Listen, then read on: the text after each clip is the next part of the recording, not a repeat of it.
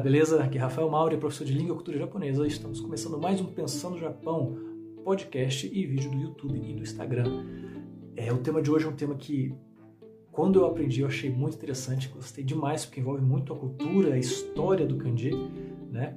E eu vou falar sobre a palavra gozen e gogo, né? que significa gozen é AM, né? É antes de meio-dia, e gogo depois de meio-dia, AM e PM.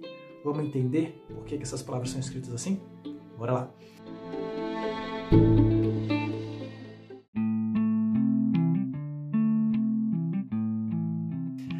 Então, como vocês estão vendo aí, colocando a imagem, as duas palavras começam com o mesmo kanji.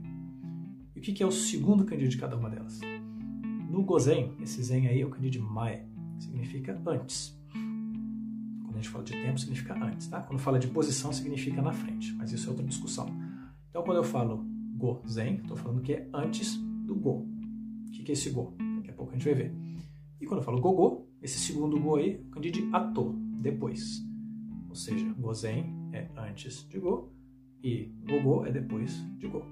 Logo, se a gente sabe que o significado é ANPM, esse go aí significa meio-dia. Antes de meio-dia, go zen, depois de meio-dia. Então a gente vai falar, pô, esse gol aí significa meio-dia. Sim, significa meio-dia. Só que tem uma coisa interessante. Esse kanji é o kanji antigo para cavalo. Aí você fala, ah, mas sei, mas esse kanji de, isso não é kanji de cavalo. O kanji de cavalo é assim. Aí eu vou mostrar aqui na tela o kanji de cavalo que a gente usa no japonês hoje em dia. Ok, mas é um kanji antigo. Antigamente usava esse kanji aqui para representar, representar cavalo. Mas você fala, cara, Tá, mas e daí? O que, significa? Antes do cavalo e depois do cavalo. O que isso tem a ver com meio-dia? Tudo a ver. Né? Os chineses, né, os japoneses, eles contavam o tempo de acordo com os signos dos zodíacos. Dragão, rato, cavalo. Ah, que mais que a gente tem? Depois a gente pode fazer um podcast só, só sobre isso.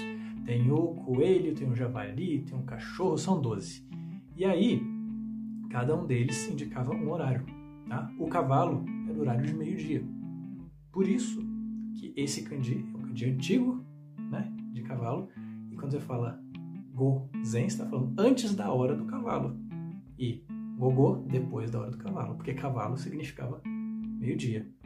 Outra coisa interessante é como você fala meio-dia, né? Você fala shogo. De novo, esse go aí, vocês estão vendo que é o kanji que significava cavalo antigamente. Esse show é de tadashi, de algo certinho, ou seja, bem no cavalo, bem na hora do cavalo. Ok? Espero que vocês tenham gostado dessa dica que eu adoro kanji. Beleza?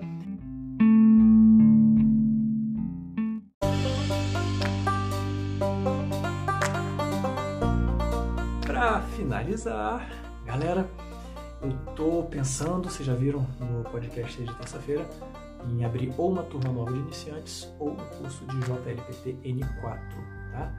Então, primeiro eu gostaria de ver as pessoas que estão interessadas em na turma ou no JLPT N4. O horário seria o horário de Brasília na sexta-feira de manhã, tá? Provavelmente no primeiro horário da manhã, de 8 até as 10, tá? No horário de Brasília.